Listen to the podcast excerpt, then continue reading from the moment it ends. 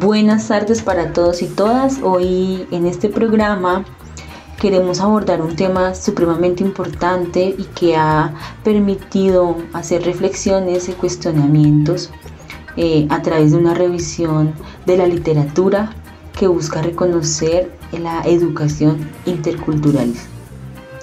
Y a este programa lo hemos llamado de la interculturalidad en la educación a la educación intercultural. Y es que a simple vista, pues esto podría no tener relevancia o podría ser o parecer lo mismo. Sin embargo, a lo largo de este programa lo que queremos es desarrollar el tema, dar algún orden y sentido y prioridad a las palabras.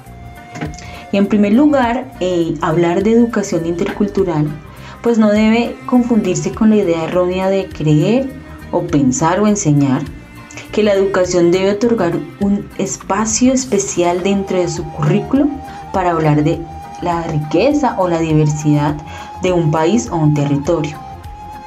Porque es que a lo largo del tiempo equivocadamente nos han hecho creer que la educación intercultural es demostrar una historia impuesta y mal contada de cómo el saber y el conocimiento cruzaron el océano para desembarcarse en un territorio perdido, insospechado e ignorante en el tiempo. Nos han vendido esa falsa verdad. Nos hemos creído el cuento por mucho tiempo y aún muchos piensan que los colonizadores fueron quienes nos trajeron civilización. Y en este siglo XXI aún creemos, o algunos creen, que nuestros salvadores están al otro lado del mar. A esto es lo que se le debería llamar interculturalidad en la educación, que es verlo como un espacio en el que se le permite a cualquier persona pues acceder a un libro abierto en donde puede enterarse de algunos rasgos culturales de diferentes regiones, etnias, grupos y colectivos. En segundo lugar, queremos destacar lo que realmente sería la educación intercultural. Y es que la educación intercultural debe transversalizar el sistema social y educativo. ¿Y cómo lo haría? ¿O cómo lo debe hacer? Pues mediante la construcción de un discurso contrahegemónico que reconozca que no hay ninguna ciencia apartada de un origen del saber ancestral propio, donde se reconozca que nadie nos trajo nada, que aquí ya lo teníamos todo. La educación intercultural debe enseñar a reconstruir una historia, rescatando esa memoria histórica que guarda celosamente las formas propias de entender el mundo y de cómo relacionarse con el mundo.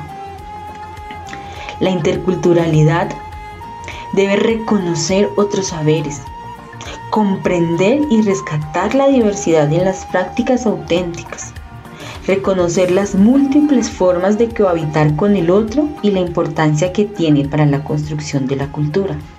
A esto sí se le debe llamar educación intercultural. Y es que este término o este nuevo enfoque es una perspectiva que pretende cuestionar esas únicas formas de interpretar el mundo y de construir el conocimiento que nos han vendido a lo largo del tiempo. Es hora de hacer una educación intercultural contrahegemónica que valore y reconozca el saber del otro y que aprendamos a convivir unos con otros reconociendo los saberes propios.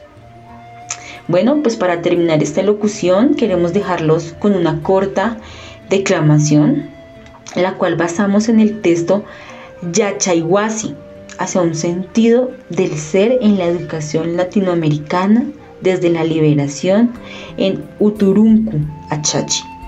Es de nuestro gran maestro John Alexander Hidrogo. La deconstrucción de la idea clásica de educación debe acercarnos a liberar la escuela del yugo occidental impuesto, el cual mutiló la originalidad propia del saber ancestral. y es que el saber ancestral no fue lleno como llenar un vaso sino en sí mismo contiene una riqueza educativa auténtica que se transmitía para conservarse viva, pero que otros quisieron desdibujar con el dominio otorgado desde arriba para borrar la esencia y el conocimiento diverso. La educación se libera y deja de ser la memoria tradicional impuesta de otros. Ahora comprende que en su principio está en la sabiduría popular y no en lo metodológico del saber, sino en el ser. Ahora entiende que no importa si es primero el hacer o el saber, sino que la semilla tiene la doble capacidad de recibir y de dar, y que crece desde lo que ella es. La educación se alza triunfante porque ella inicia desde lo que ya se tenía, que es bastante, y no desde lo que le negaban que tenía.